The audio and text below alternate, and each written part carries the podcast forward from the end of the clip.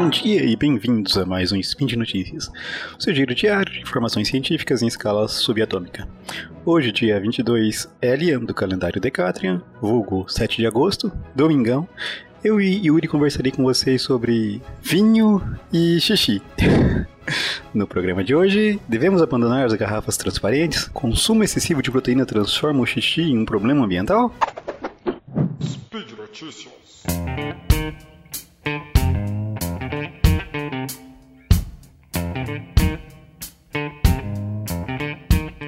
Talvez algum de vocês gostem de um vinhozinho no horário de lazer de vocês, aproveitar um tempo com o conge, a conja, né?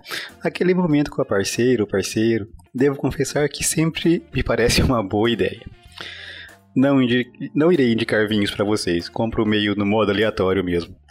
Mas o lance é que muitos vinhos brancos são comercializados em garrafas transparentes.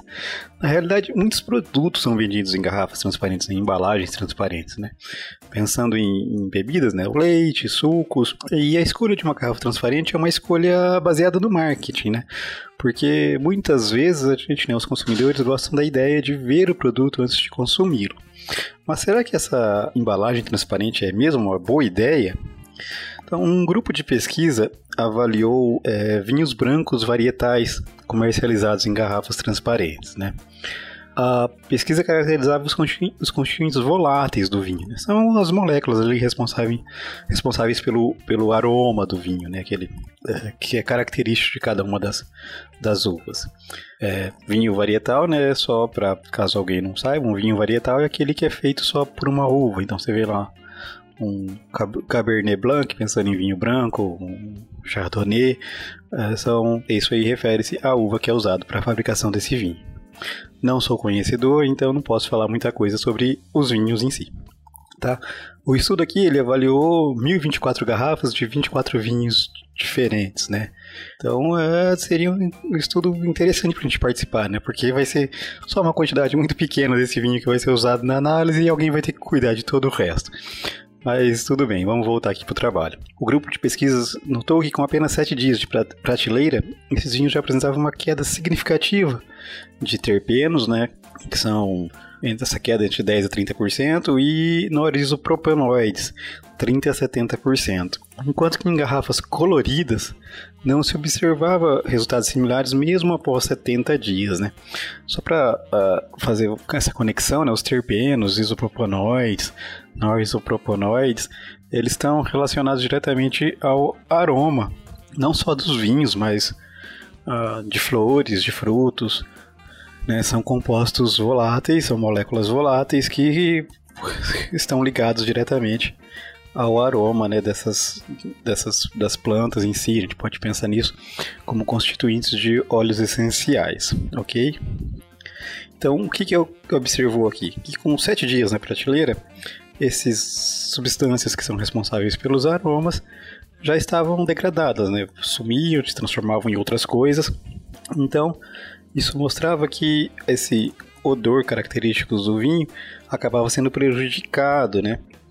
Então isso faz com que a gente tenha que repensar justamente nas embalagens que a gente usa, porque nas garrafas coloridas, nas garrafas âmbares, por exemplo, não se observava essa mesma queda nessas substâncias ligadas ao aroma, né? A gente pode talvez pensar nesse resultado e extrapolar para outros alimentos, como eu falei, né? Sucos são vendidos em garrafas transparentes, uh, leite, uma série de outros alimentos são vendidos em garrafas transparentes. Seria essa realmente uma escolha muito boa, uma escolha boa a ser feita? Será que a gente não deveria pensar em usar embalagens que garantam a qualidade do produto e não apenas ficar pensando só nessa questão de marketing? Aqui na segunda notícia, eu queria saber o que vocês comem enquanto tomam esse vinho. Na verdade, não só apenas enquanto tomam o vinho, mas o seu consumo de proteínas for muito maior do que o que você necessita, o seu xixi é um problema ambiental. Tá, exagerei um pouco. Um pouquinho mais devagar, né? Ainda mais a gente pensa no momento em que a gente está vivendo agora, com a carne custando uma fortuna, né? leite, bom, tudo está muito caro. Mas vou voltar aqui para o trabalho que eu, que eu quero discutir com vocês.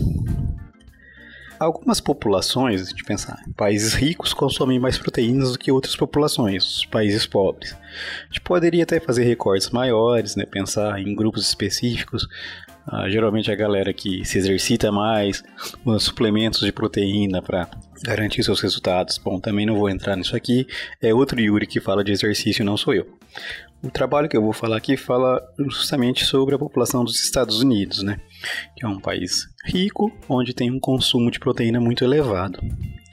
Então, na média, nos Estados Unidos se consome muita proteína, e esse consumo excessivo de proteína, que se observa um aumento ao longo do tempo, resulta também num aumento da ureia no esgoto, né? E quanto mais alta essa concentração de ureia, maior o favorecimento ao crescimento de algas, que é sim um problema ambiental, né? Então vamos aqui diminuir um pouquinho e vamos por partes.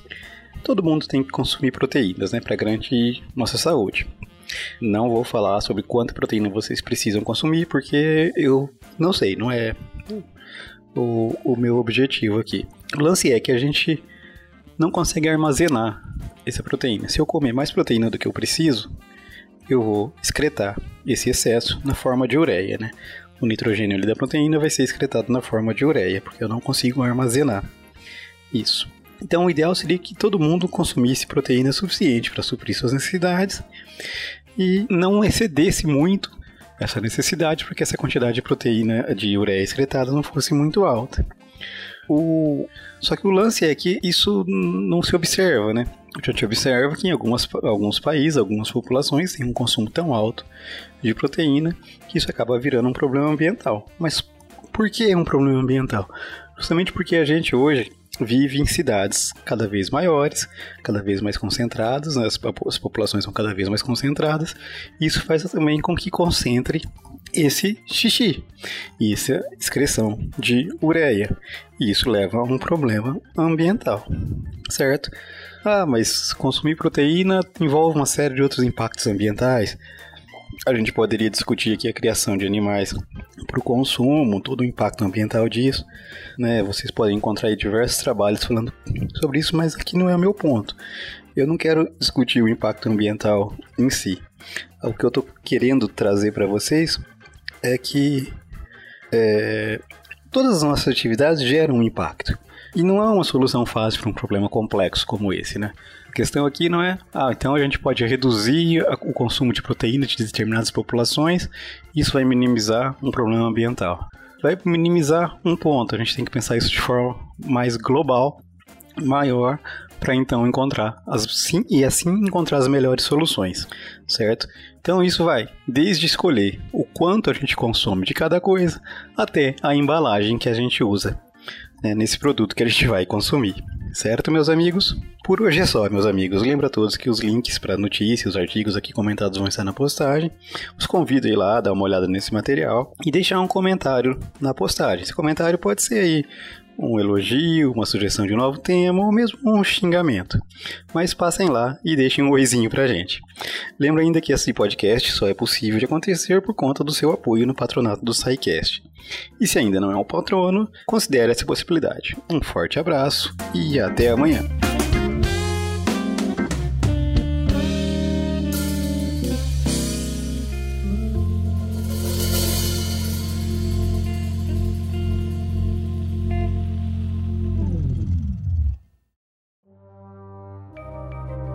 Este programa foi produzido por Mentes Deviantes. deviante.com.br